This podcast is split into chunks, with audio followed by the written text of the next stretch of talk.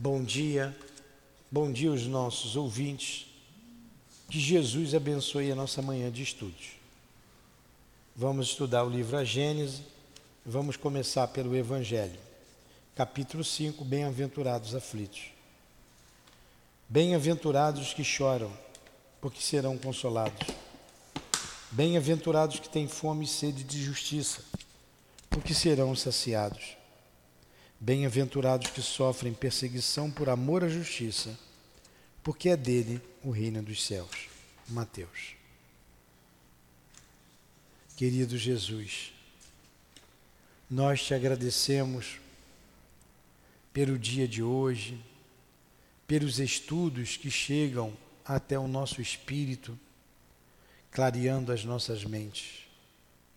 Agradecemos a essa casa de amor que nos envolve, que nos recebe.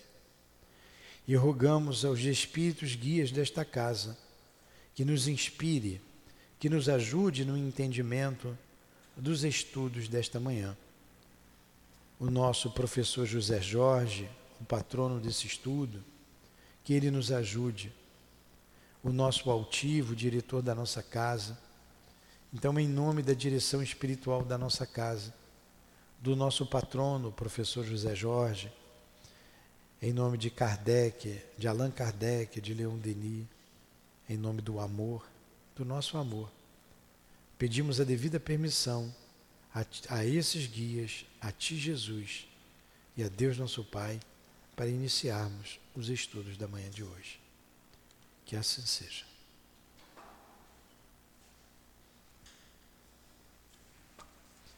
Então, sob essas bênçãos de paz, de amor, que nos envolve, que a prece nos propicia, vamos iniciar o nosso estudo. Nós estamos no capítulo 3 do livro A Gênese, o bem e o mal. Todos já se localizaram? Nós estudamos aí o capítulo nós estudamos a introdução, o capítulo 1, nós estudamos os fundamentos da revelação espírita.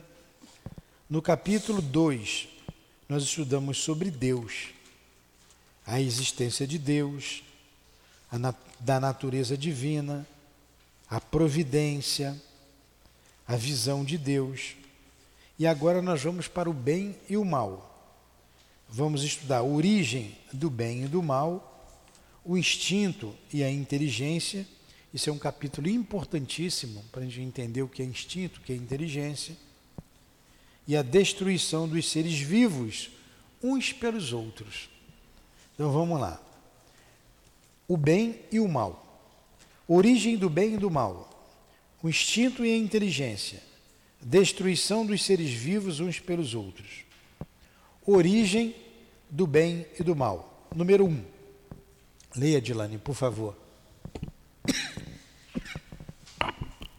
Senhor Deus, o princípio de Senhor Deus, o princípio de todas as coisas. Então vamos lá. Sendo Deus o princípio de todas as coisas, sendo Deus o princípio de todas as coisas, e sendo este princípio toda sabedoria, toda bondade, tudo, toda justiça, tudo o que dele procede, deve participar desses atributos, uma vez que o que é infinitamente sábio, justo e bom, não pode produzir nada que seja insensato mal e injusto. Portanto, o mal que observamos não pode ter sua origem nele. Ficou bem claro? Bem claro, né?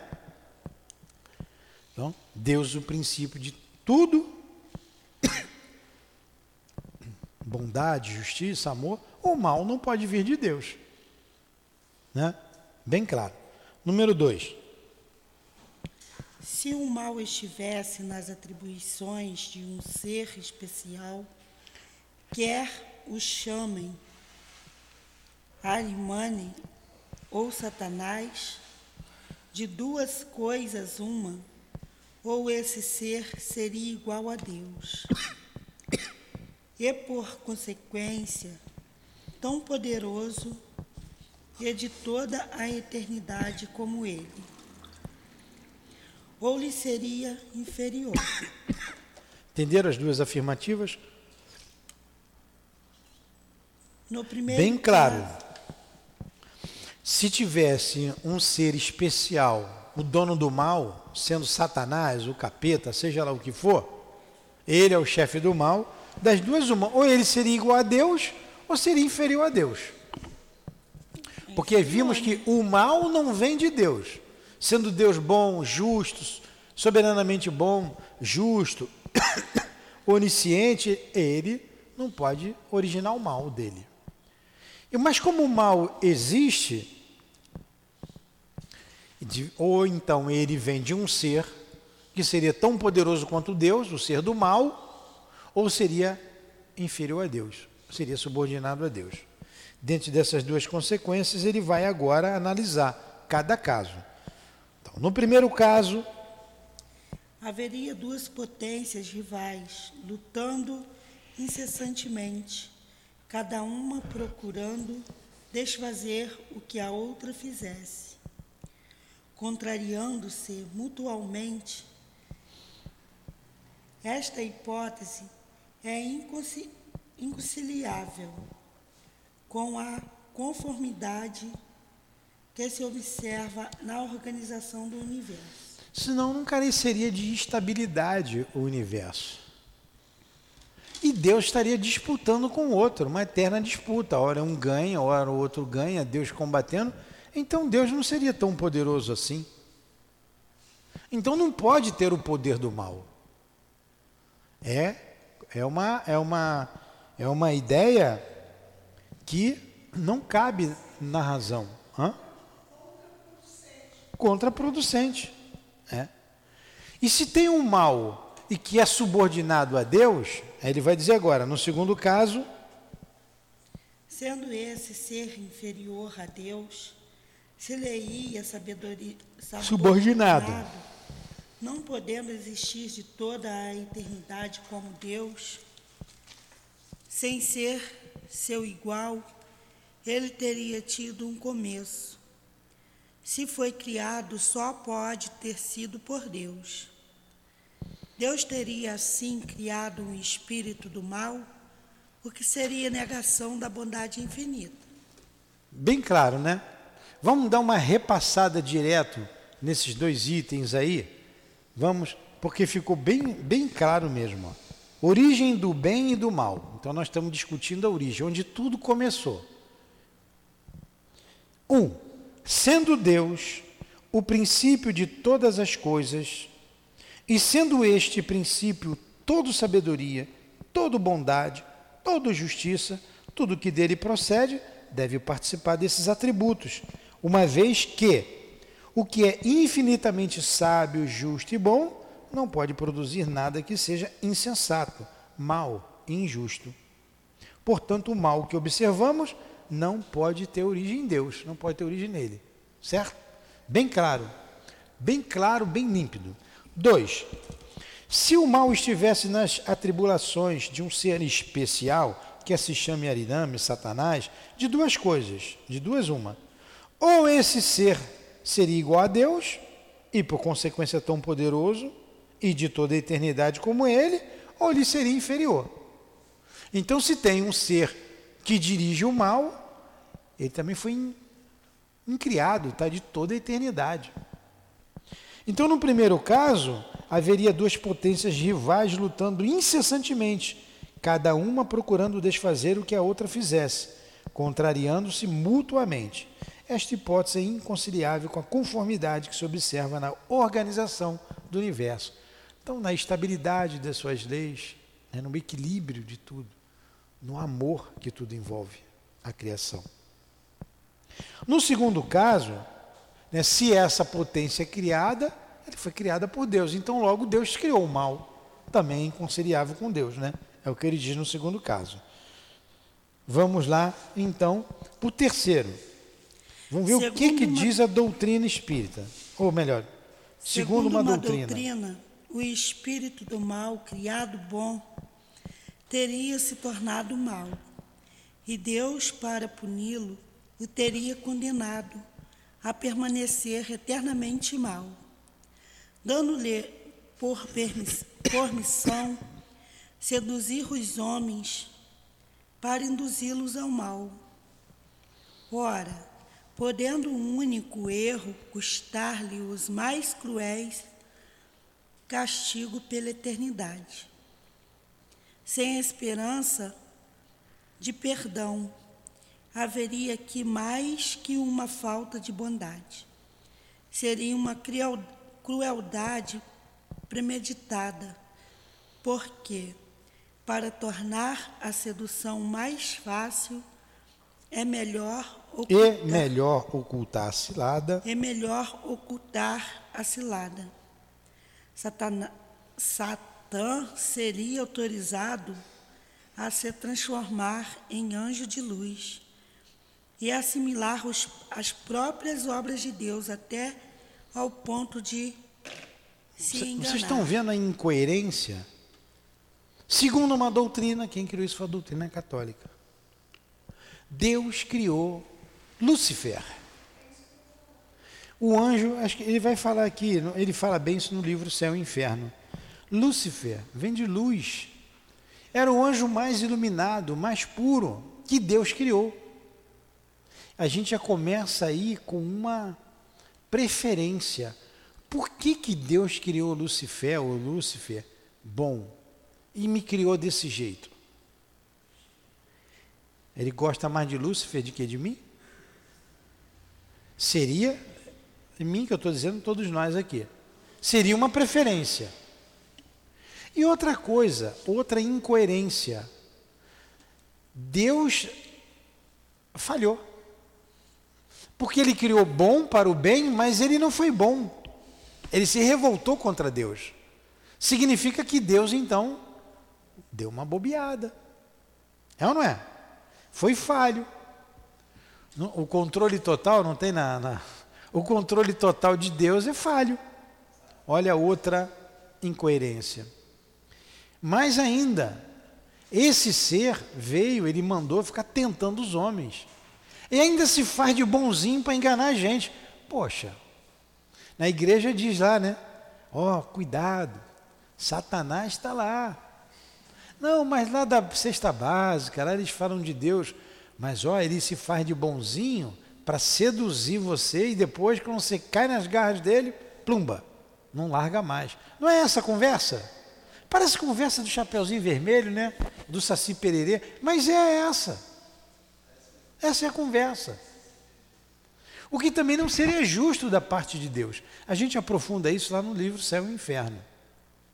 Então a gente já viu aí algumas incoerências nessa criação desse ser perfeito, que na verdade não era perfeito, deu falha. Né? Ele falhou.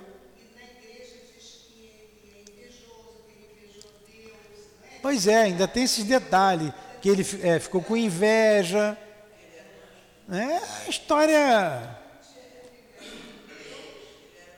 É melhor acreditar em Papai Noel, pelo menos Papai Noel dá presente, né? Pois é. Então essa história aí do mal, do demônio, começa tudo aí, ó.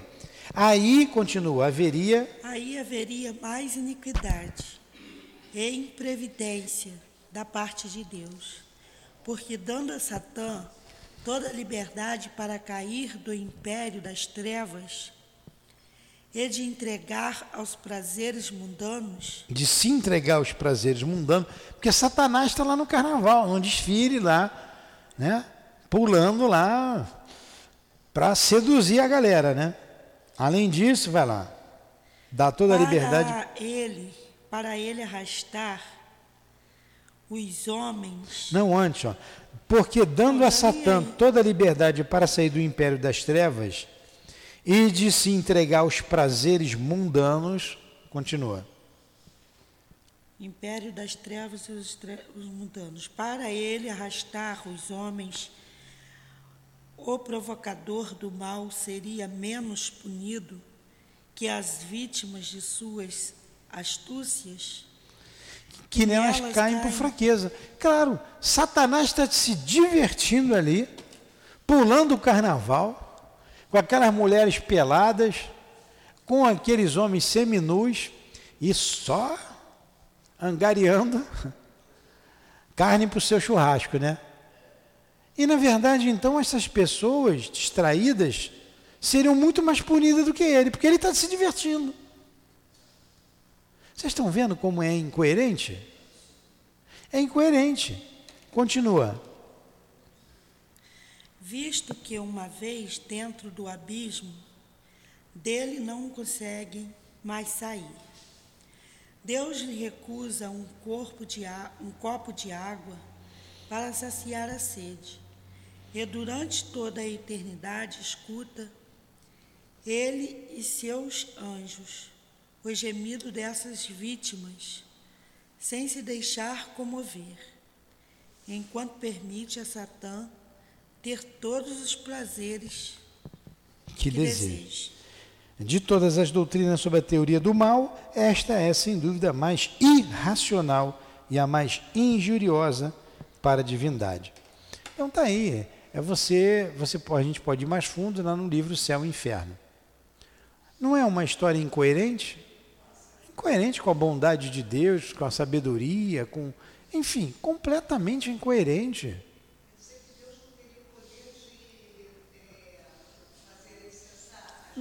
Pois é, é. Vamos continuar.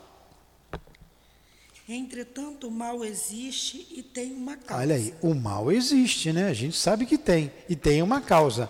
Mas essa causa, nós já vimos que não está em Deus, não está em Satanás, não está no caldeirão do inferno, não está ali. O mal existe e ele tem uma causa. Então vamos lá. O mal é de várias espécies, continua. Inicialmente, há o mal físico e moral. Depois, os males que os homens podem evitar e os que são independentes da sua vontade. Entre estes últimos, devem ser incluídos os flagelos naturais. O homem cujas faculdades são ilimitadas não pode compreender nem abranger o conjunto dos, dos desígnios do Criador. Ele julga as coisas do ponto de vista da sua personalidade, dos interesses artificiais e de convenções que ele criou para si e que não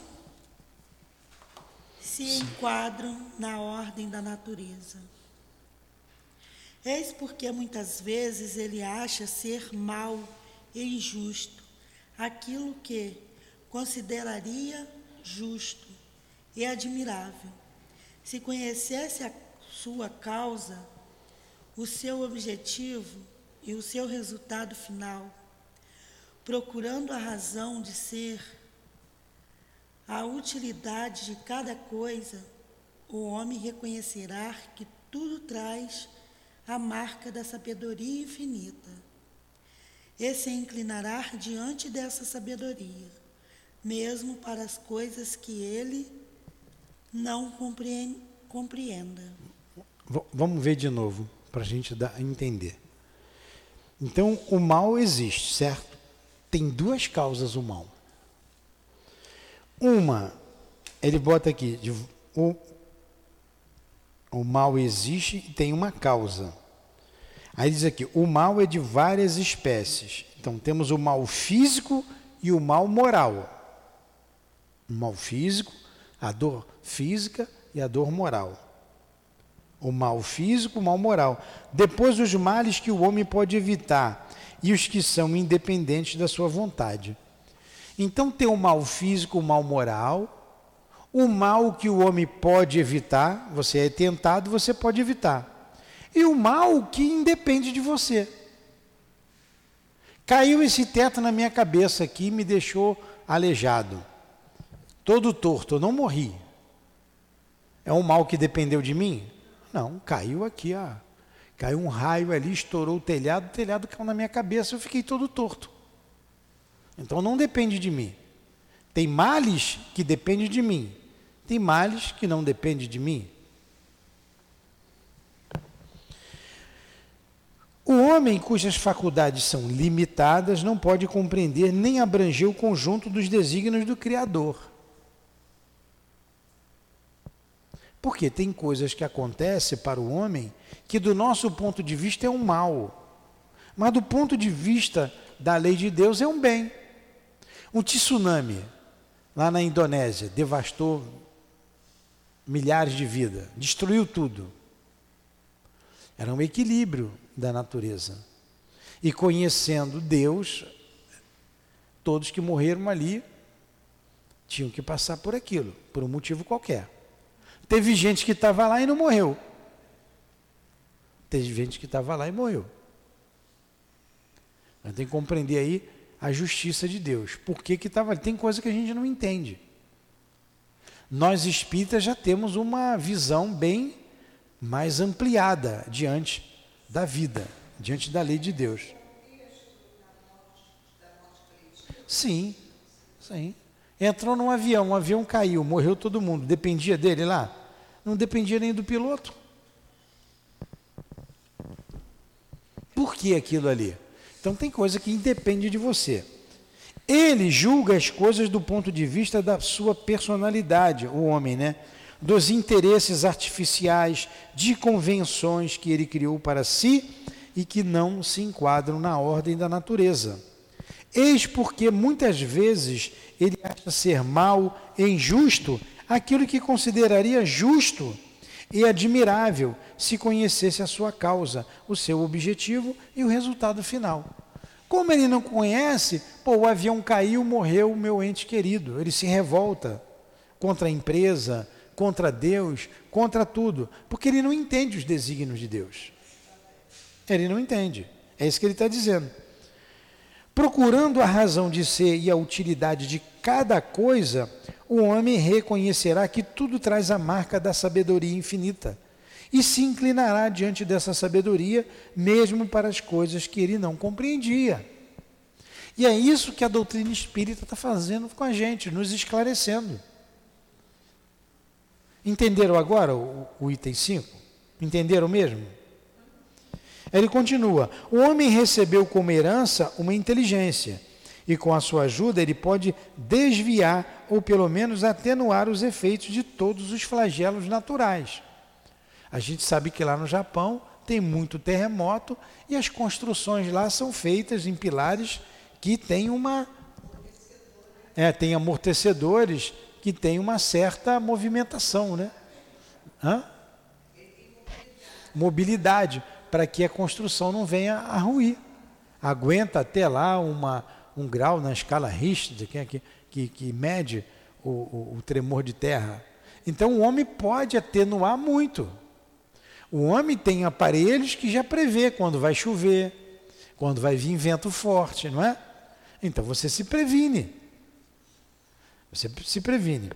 Então aqui, o homem recebeu como herança uma inteligência e com a sua ajuda ele pode desviar ou pelo menos atenuar os efeitos de todos os flagelos naturais. Quanto mais conhecimento adquire, quanto mais avança em civilização, menos desastrosos se tornam os flagelos. Com uma organização social sabiamente previdente, ele poderá até mesmo neutralizar as suas consequências, quando eles não puderam ser totalmente evitados. Assim, para esses mesmos flagelos que têm sua utilidade na ordem geral da natureza, para o futuro, mas que afligem no presente, Deus deu ao homem, pelas faculdades com que doutou seu espírito, os meios de paralisar seus efeitos. Ficou claro? Né? Aí ele, é assim que ele saneia as regiões insalubres. Vocês vejam, lá em Israel se planta uva. É no meio do deserto tem verduras, tem frutas. no deserto.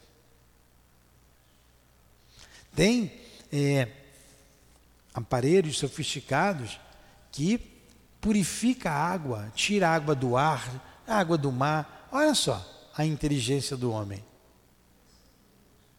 Né? Então ele vai se prevenindo, vai dando inteligência, ele vai se prevenindo.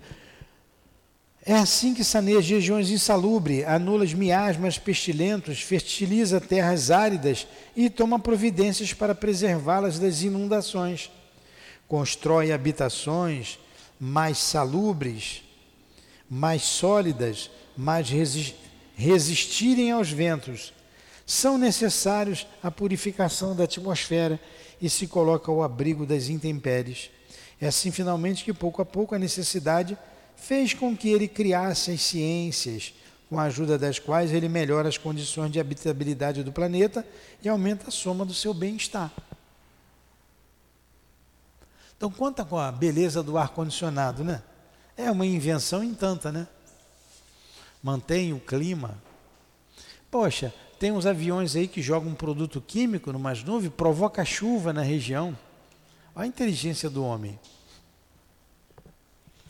Como o homem tem que progredir, os males aos quais está exposto são um estímulo para o exercício da sua inteligência, de todas as suas faculdades físicas e morais, incitando-o à procura dos meios de se preservar deles. Se ele não tivesse nada a temer, nenhuma necessidade o levaria à busca do melhor. Ele se entorpeceria com a inatividade do seu espírito.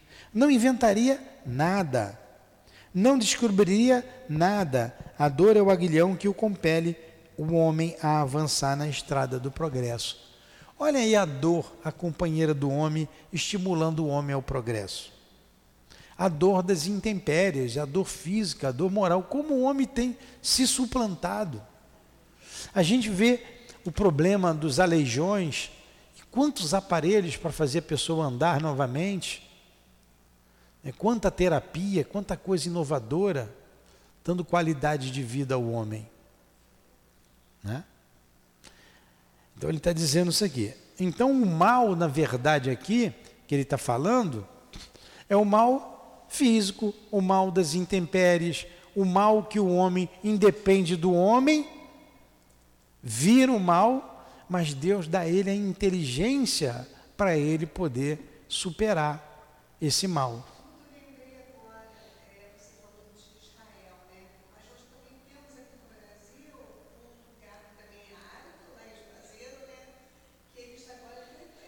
dos melhores vinhos.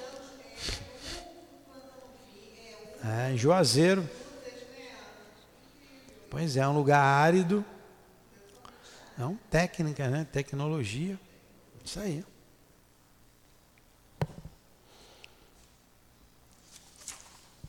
Porém, os males mais numerosos são aqueles que o homem cria por seus próprios vícios. Aí é um outro tipo de mal. Ele está dizendo que não tem demônio. Tem os males provocados pelas intempéries, tem os males morais, que é esse que ele vai falar agora, provocado pelos vícios, os males físicos. E que Deus nos dá inteligência para combater esse mal. Não precisa do capeta. Não precisa de um ser estranho, poderoso, para tentar a gente, para nos arrastar do mal. Esse aqui, porém, é um deles, os males mais numerosos. Né? Que cria os seus próprios vícios, os que provêm do seu orgulho, do seu egoísmo, da sua ambição, da sua cobiça, dos seus excessos, de todas as coisas. Aí está a causa das guerras, das calamidades que elas acarretam, das dissensões, das injustiças, da opressão do fraco pelo forte, enfim, da maior parte das enfermidades. Aí veio aí a Covid aí, né? Saiu lá, dizem, do um laboratório, né? E por aí vai. Né? O próprio homem criando uma porção de coisas que a questão da AIDS também foi isso. A gente não sabe nunca a fundo a verdade, né? Então, muita coisa o homem que provoca. Por que, que o homem está lá, né? No bloco lá? Não precisa estar o demo no meio deles. Ele, ele é o próprio demo. Participando de todos os excessos. Aí chegou a notícia de uma pessoa conhecida que foi internada às pressas no hospital porque estava botando sangue pela boca, pela narina, por tudo quanto é lugar. Aí foi se saber, cheirou lá o pó, quase que morreu. Quem que provocou aquilo nele? Ele mesmo. Além de beber, ele está embriagado, foi cheirar o que não tinha que cheirar, quase pagou com a vida. Tá, continua internado. Foi o demo que levou ele para lá ou ele que quis ir? Mas essas coisas ruins não morrem, né? Esses aí resiste, né? Como está lá no, no Evangelho. Deus nos dá o, oportunidade para a gente se transformar. Deus estabeleceu leis plenas. É aqui que a gente está? De sabedoria, que só tem por objetivo o bem. O homem encontra em si mesmo tudo o que é preciso para, para segui-las. A rota é traçada por sua consciência. A lei divina está gravada no seu coração.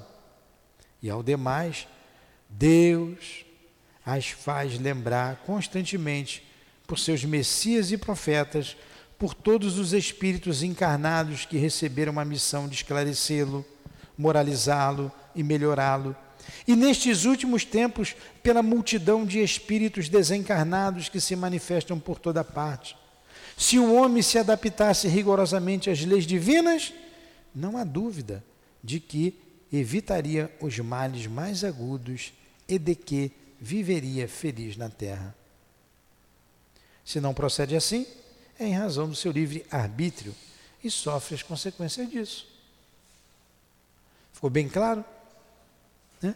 Deus colocou a lei em nossa consciência, ainda tem os profetas, tem as religiões, tem os espíritos nos orientando para a gente não se machucar. E se a gente seguisse esses conselhos, evitaria muita dor. Evitaria muita dor.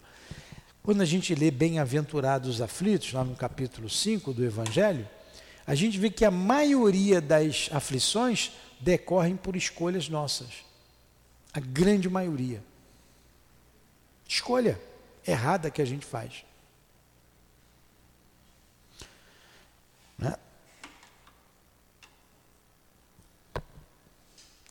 Número 7. Olha, quase que já deu o nosso tempo, hein? Mas vamos lá. Número 7.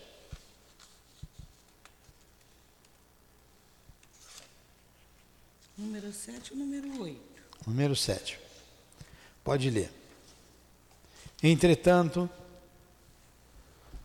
Entretanto, Deus, pleno de bondade, colocou o remédio ao lado do mal, quer dizer, do próprio mal, fez sair o bem.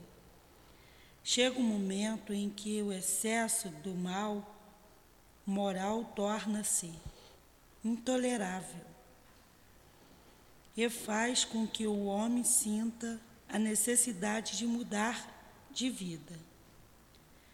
Instruído pela experiência, ele é impelido a procurar um remédio do bem, sempre por uma consequência do seu livre-arbítrio.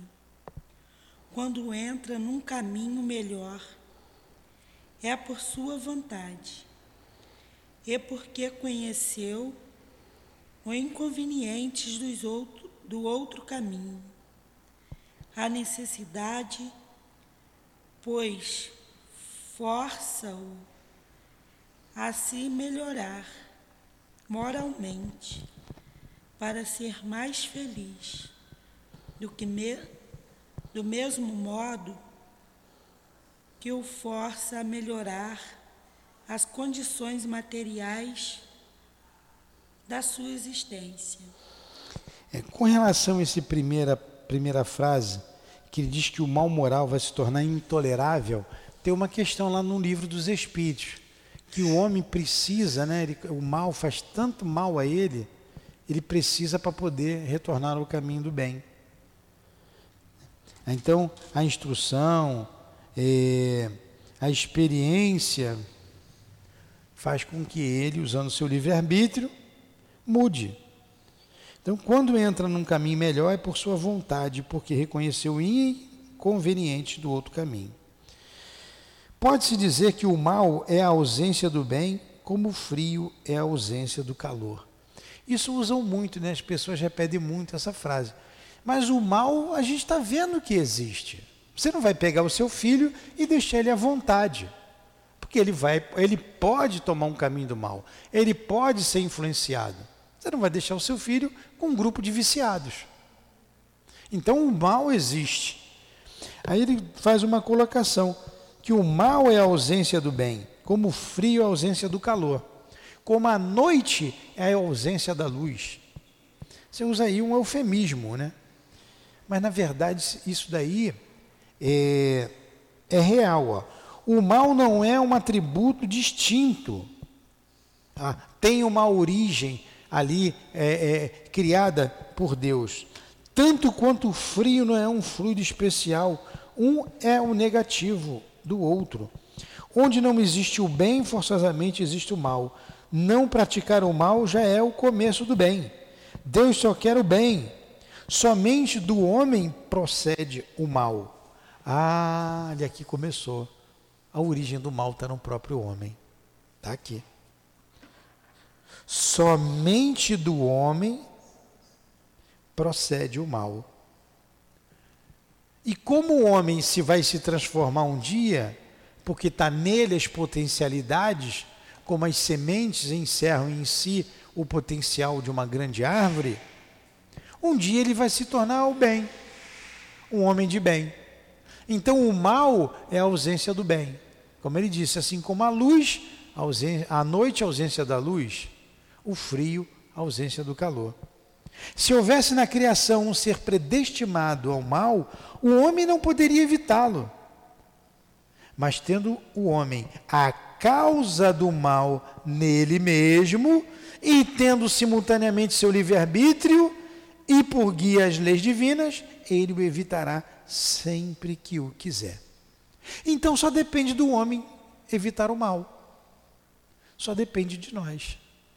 Quantas coisas chegam à nossa cabeça diariamente e que a gente sabe que não é um bom pensamento?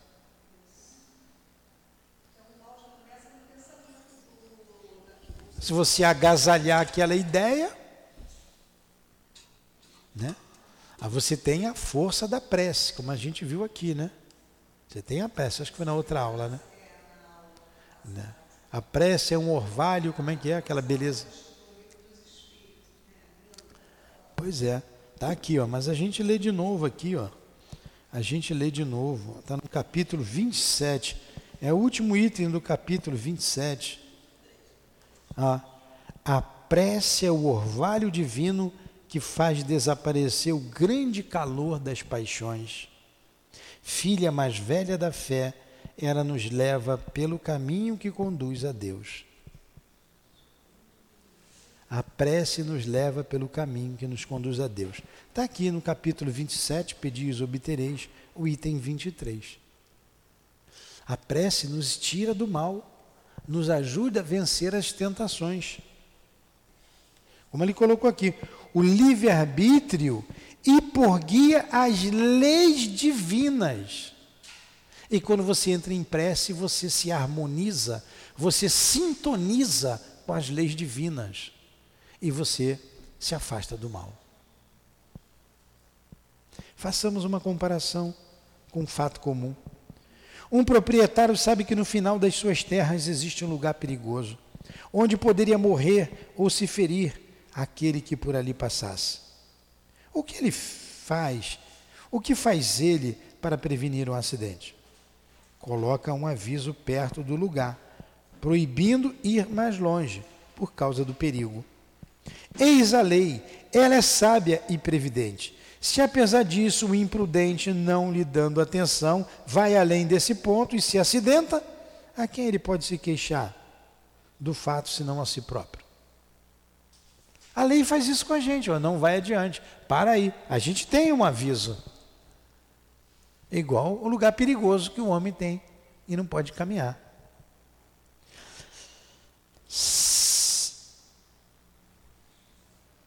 O mesmo acontece com o mal. O homem o evitaria se cumprisse as leis divinas. Deus, por exemplo, colocou um limite à satisfação das necessidades. O homem é advertido pela saciedade. Se ele ultrapassa esse limite, o faz voluntariamente. As doenças, as enfermidades e a morte que podem resultar daí são, portanto, a obra sua e não de Deus. Tem uma paixão muito gostosa. Tem uma paixão gostosa. Comer. Comer é bom, não é? Aí você bota no prato o suficiente, né? Aquela comida gostosa, você come com satisfação. Você fica saciado. Mas como o teu olho é grande, você vai a partir daquele outro pedaço já, não é? Já não é. Mas você, mas não faz bem. Já fica meio pesado, né? É. Eu fui ali no, no, no português, ali na. Que é chama do português mesmo, ali no, no Rio Design. Estou fazendo propaganda dele lá. O bacalhau lá é muito bom, né? É bom. É caro, mas é bom. dá dá para ir lá uma vez por ano, dá para ir, né? Então, ele coloca lá. Aí você come com satisfação. Mas Ainda tem um pedaço ali, mas não vou deixar esse pedaço aqui. Aí você sai mais do que saciado. Né? Olha, a gula é uma paixão. Então, Deus coloca um limite. Lá na, na, no livro dos Espíritos tem lá sobre a felicidade. Né? O que é a felicidade? Tem essa pergunta. O que é a felicidade? Responde os Espíritos sabiamente do ponto de vista moral, a consciência tranquila e a fé no futuro. Olha aí. Do ponto de vista moral, a consciência tranquila. O que é ter consciência tranquila? Poxa, não fiz nada para ninguém hoje, cumpri com o meu dever, fiz o bem no meu limite. E a fé no futuro, a vida continua. Sou um espírito imortal. Do ponto de vista material, a posse do necessário. Então, se você tiver a posse do necessário, a consciência tranquila e a visão futura, você é um homem feliz. E Deus traça um limite para tudo isso, a gente sabe o nosso limite. Tem outras perguntas decorrentes disso aí, lá, né? Só ler lá. Pô, o que é necessário para ela não é para mim. Né? O que é supérfluo para mim é necessário para ela. Ele vai colocando lá outras questões que amarram tudo isso. Mas Deus coloca um limite. A gente ultrapassa o limite, a gente chega no estômago e ah, dá um jeitinho aqui, vou empurrar para ali porque cabe mais um pouco, né? Aí pronto. Age estomazil. Pois é, age estomazil.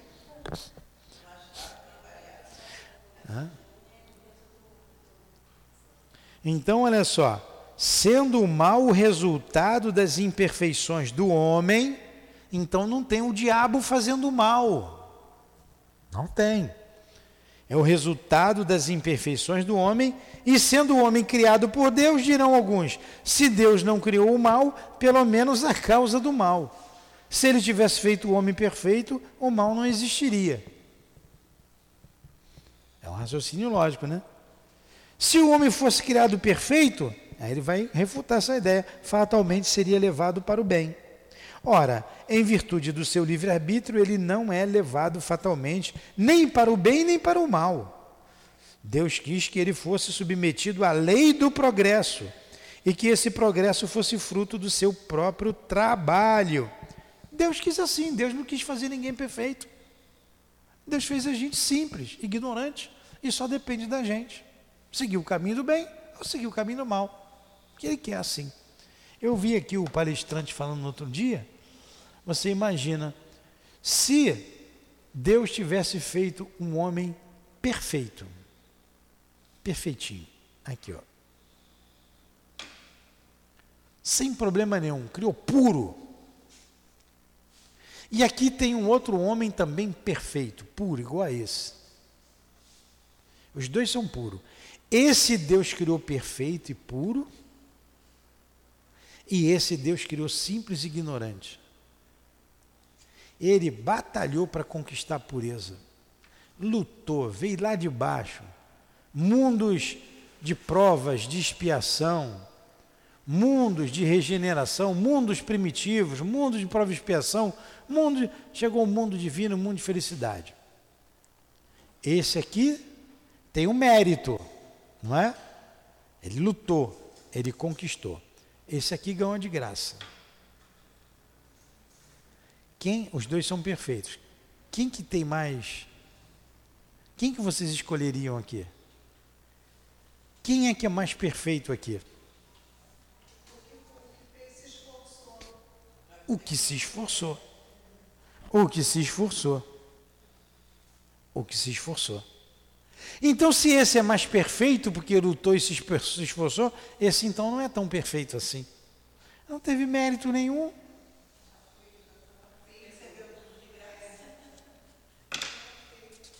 Então, Deus não seria justo. Porque a gente sabe que tem espírito elevado, que a gente chama de anjo, de, de espírito puro, e a gente tem esse daqui, que somos nós, que estamos na maior luta. E a gente sabe que já foi pior. E por isso, a gente sabe também que pode ser melhor. A gente sabe que foi pior e a gente sabe que pode ser melhor. Então Deus seria injusto se criasse esse aqui bonitão e me criou aqui, pô, para sofrer. E é o sofrimento, é a dor que me leva à perfeição, que desenvolve o meu raciocínio, como a gente viu aí com as intempéries, com tudo. E que desenvolve também as questões morais. É? Raciocínio puro, limpo, claro, não é? de Kardec. Não é?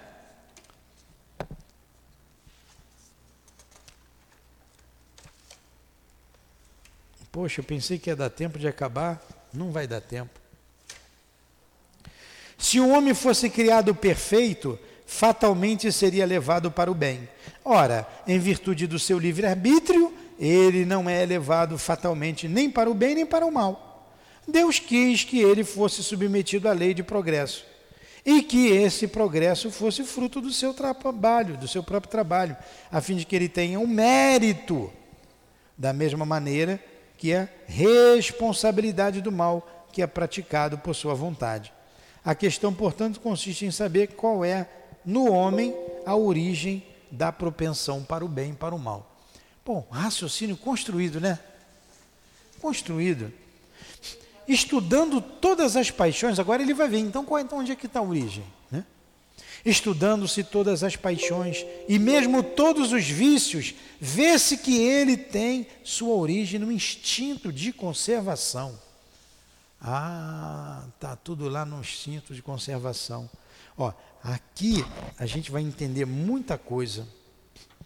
Estudando-se todas as paixões e mesmo todos os vícios, vê-se que ele, que eles têm sua origem no instinto de conservação.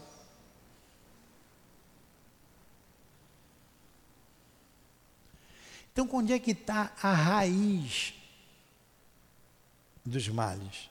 Está no instinto de conservação. Então você você passa pela fieira do mal? Não, você passa pela fieira da ignorância. Esse instinto se encontra em todas as forças animais e nos seres primitivos que mais se aproximam da animalidade. Ali ele domina sozinho, porque neles ainda não há para equilíbrio o senso moral. O ser ainda não nasceu para a vida intelectual. À medida que a inteligência se desenvolve, o instinto, ao contrário, se enfraquece. Porque a inteligência domina a matéria. Com a inteligência que, a que raciocina, nasce o livre-arbítrio, que o homem usa a seu bel prazer. para ele somente então começa a responsabilidade dos seus atos. Olha, aqui tem coisa para caramba. Então nós passamos por tudo isso. A origem está lá no instinto de conservação. Então, o mal de tudo, a raiz de tudo está no egoísmo. Mas ele fez parte da nossa evolução. O animal quer comer, ele vai saciar a sua fome. Primeiro que passar na frente dele, ele nhaco.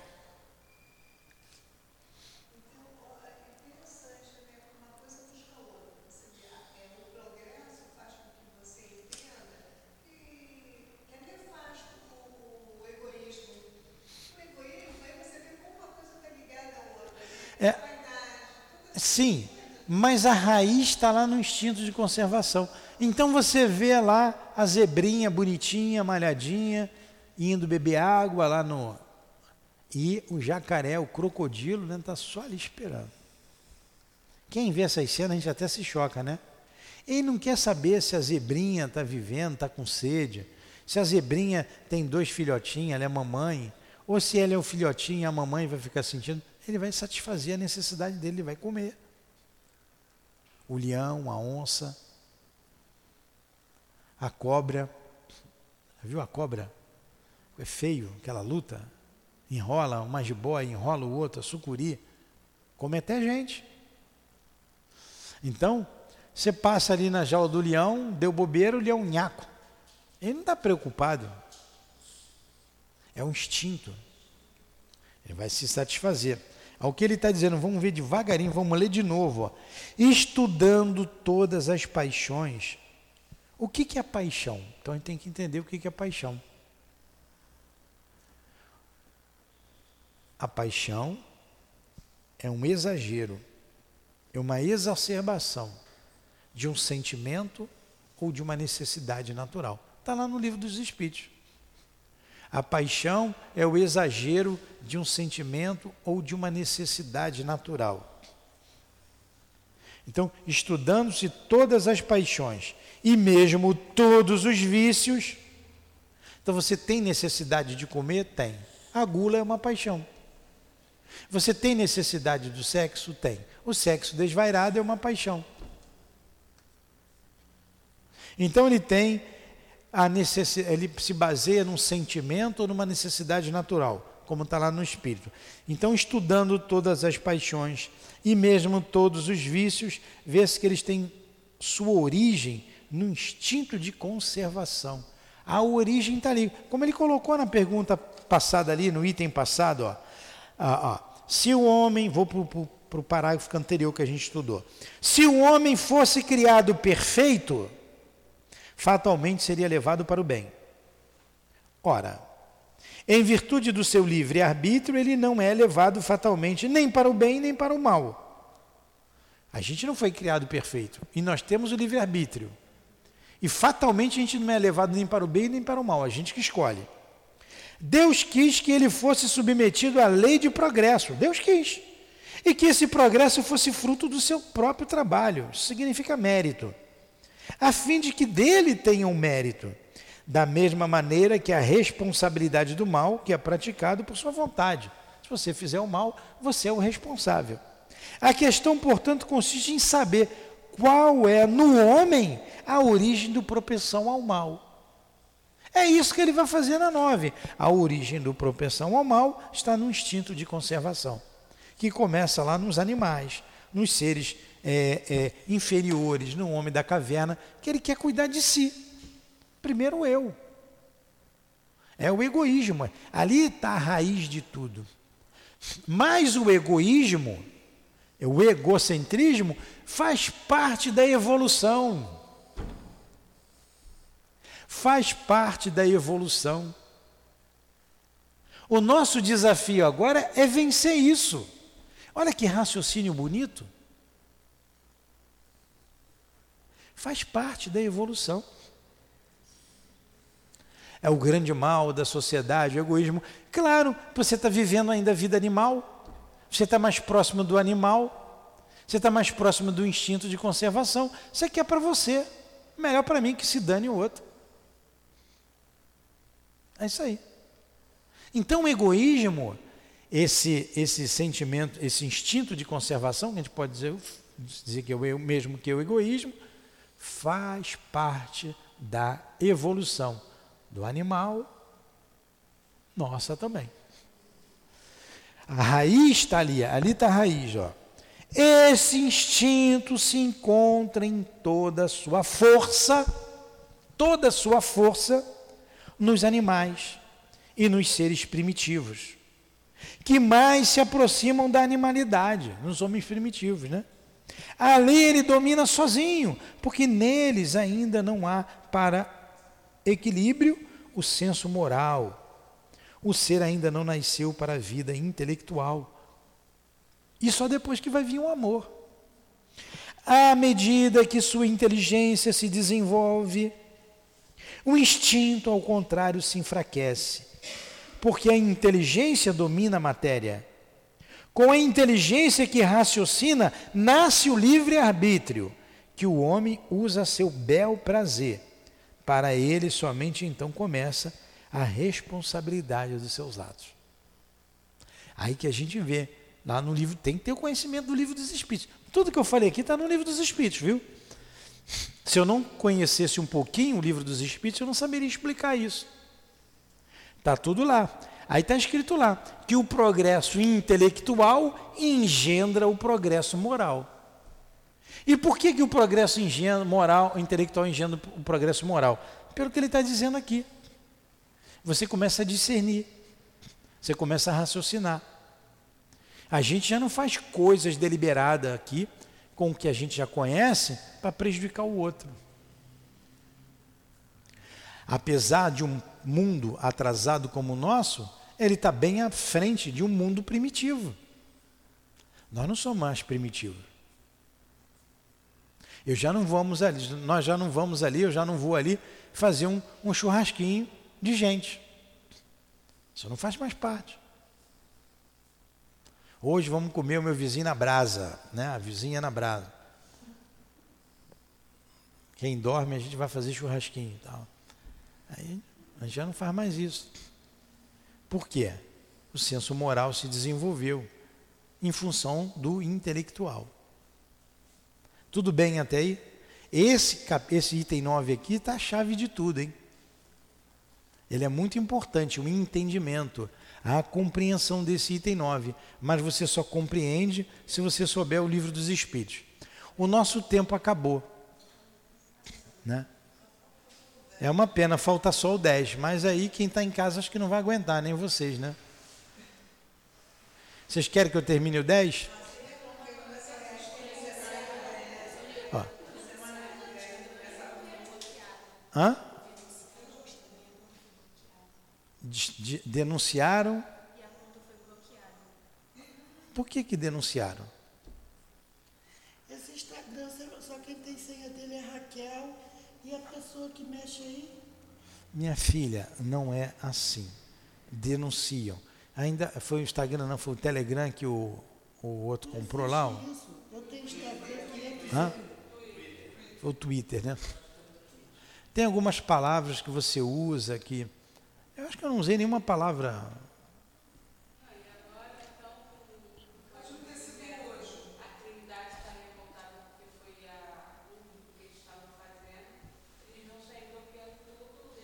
Tudo bloqueia, tudo bloqueia. Se eu falar aqui o nome do presidente, bloqueia.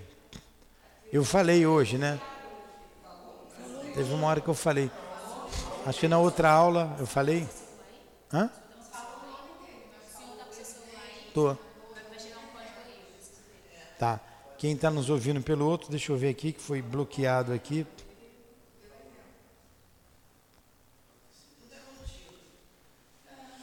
Chegou aqui, ó. Três.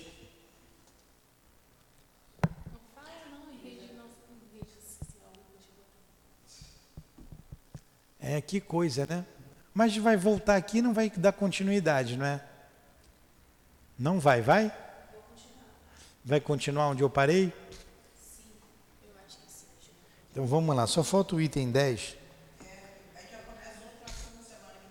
Semana que vem começa um instinto e a inteligência, que é um assunto muito interessante. Né? Vamos lá. Conseguiu? Deixa ela conseguir colocar ali. Por mim, eu vou até às 5 da tarde. Está nas paixões, o assunto das paixões. Do egoísmo.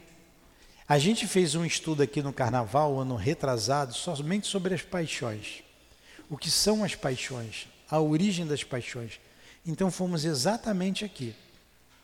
Como por isso que foi fácil desenvolver o raciocínio. Porque já está na mente o que nós já estudamos aqui.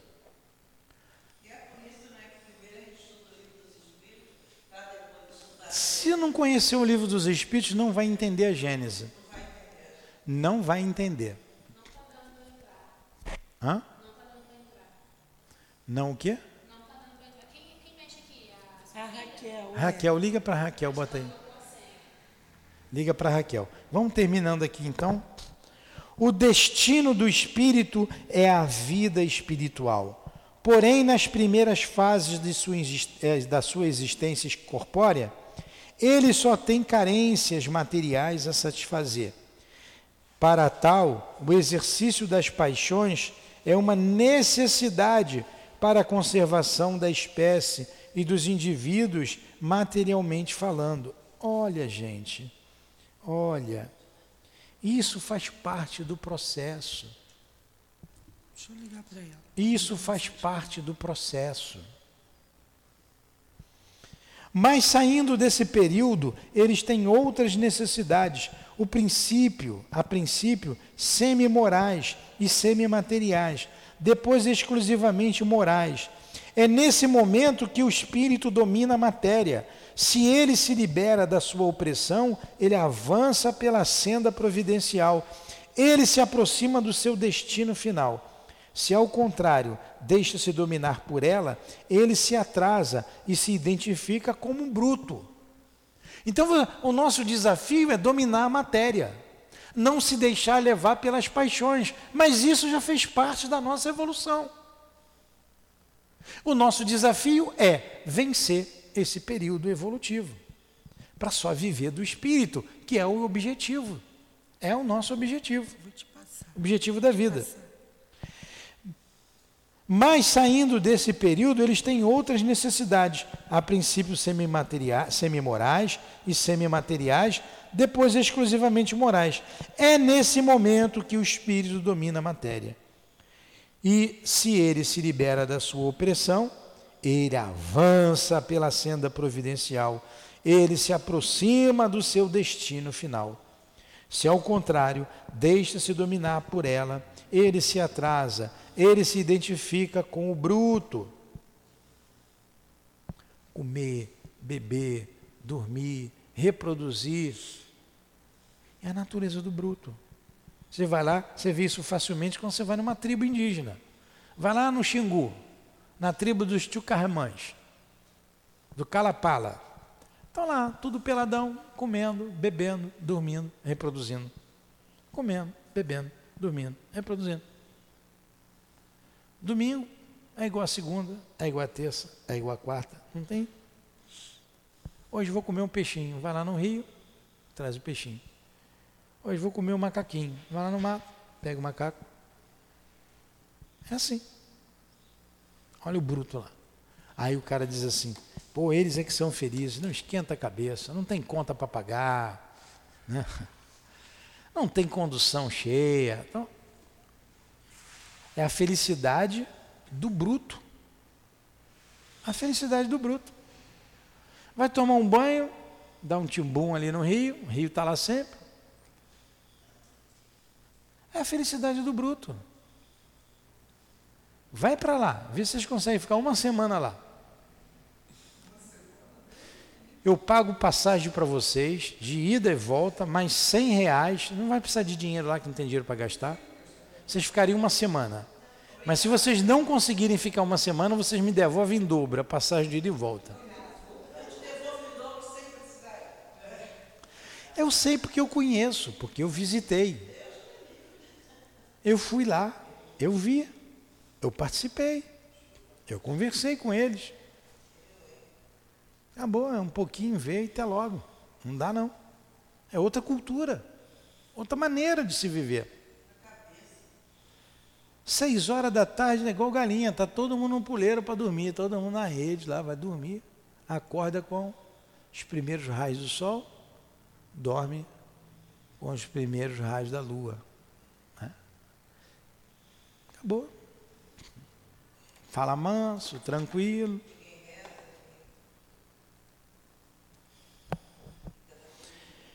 O que outrora era um bem, porque era uma necessidade da sua natureza, olha aí, transforma-se num mal, não só porque não é mais uma necessidade, mas porque se torna prejudicial à espiritualização do ser. O mal é, portanto, relativo e a responsabilidade é proporcional ao grau de adiantamento. Não dá para a gente voltar para lá, para o estado de natureza. Não, quer saber? Chega de cidade, chega de gente, vou morar lá no mato.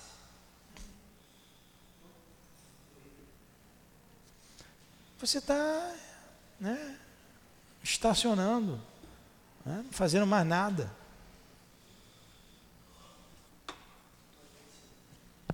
Então, como ele disse, o mal é relativo.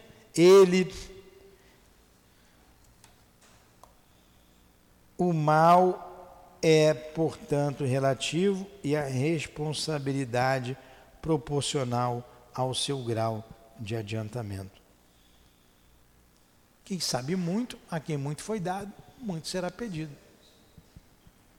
Todas as paixões têm assim uma utilidade providencial. Se assim não fosse, Deus teria feito coisas inúteis e nocivas.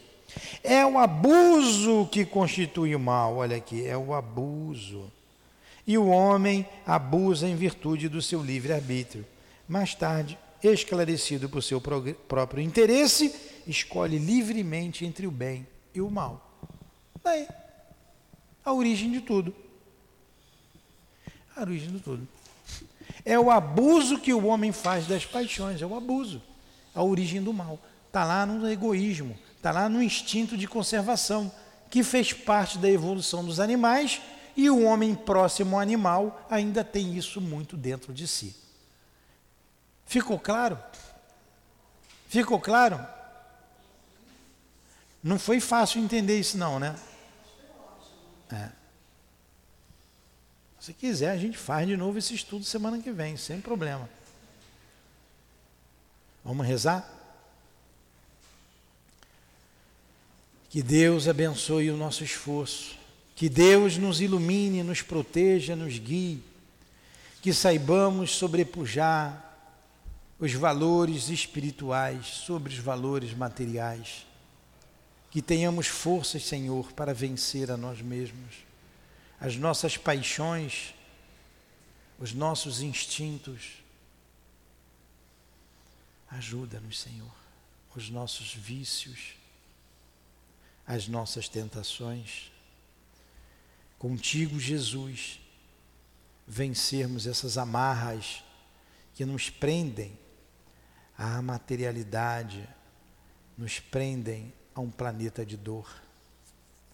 Que saibamos nos livrar, Senhor, com a tua ajuda, desenvolvendo o ser espiritual que todos nós somos. Obrigado, Allan Kardec por esse raciocínio, por emprestar a sua inteligência nessas análises tão profundas sobre a vida. Obrigado, amigos queridos, que nos instruem a cada dia, aos nossos anjos guardiões, a nossa gratidão, altivo, a direção espiritual da nossa casa, a Deus e a Jesus, em nome desses espíritos, dessas forças do bem e da luz em nome do amor, do nosso amor. Encerramos então, em nome de Deus acima de tudo e do Cristo Jesus, os estudos da manhã de hoje em torno do livro A Gênesis. Obrigado ao professor José Jorge por tudo. Que assim seja. Graças a Deus.